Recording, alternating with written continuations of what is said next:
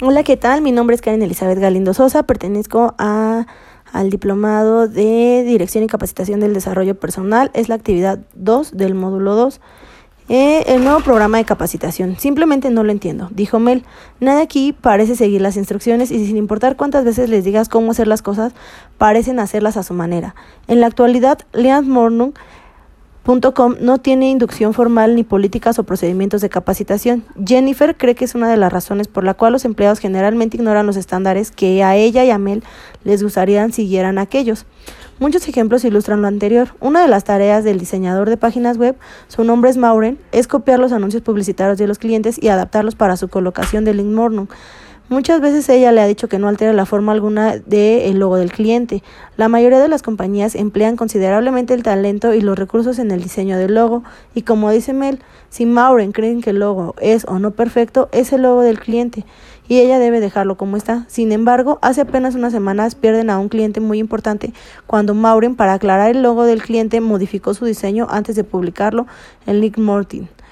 Apenas es la punta del, iceberg. En cuanto a Jennifer y Mel, la preocupación está en el esfuerzo de ventas, que está totalmente fuera de control. Por un lado, incluso después de varios meses de trabajo, todavía parece como si el vendedor no supiese de qué hablan. Por ejemplo, Learning Moton tiene muchos acuerdos de comercialización conjunta en sitios web como Yahoo. Esto significa que si los usuarios de Yahoo están interesados en solicitar cursos educativos o CD a los usuarios de otros sitios, pueden dar clic fácilmente a través del link Morning. Jennifer ha notado que durante conversaciones con clientes los vendedores con frecuencia no tienen idea de cuáles son los sitios que comercian en conjunto con Link Motion ni cómo llegar al sitio de Motion desde el sitio web asociado.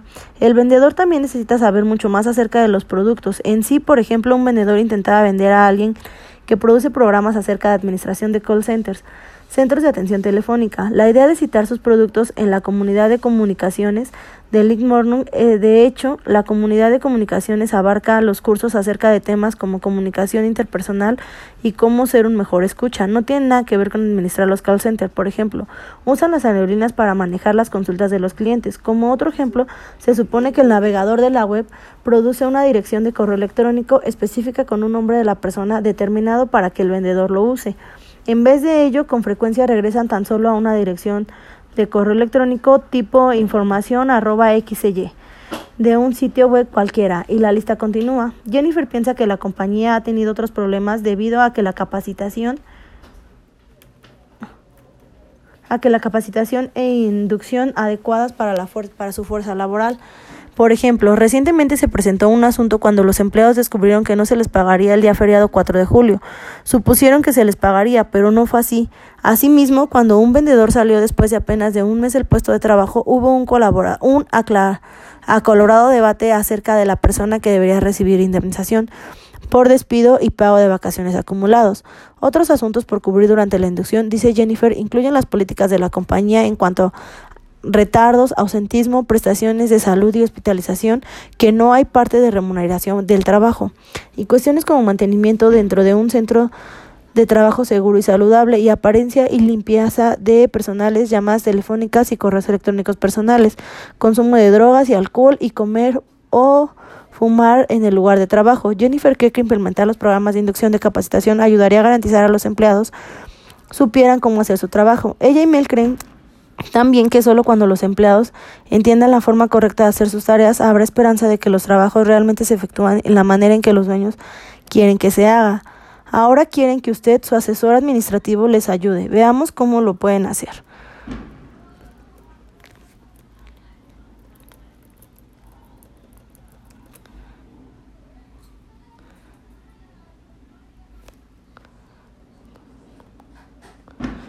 Específicamente, qué debería cubrirse en el programa de inducción de las nuevas contrataciones y cómo obtendrá la información que justifica su decisión.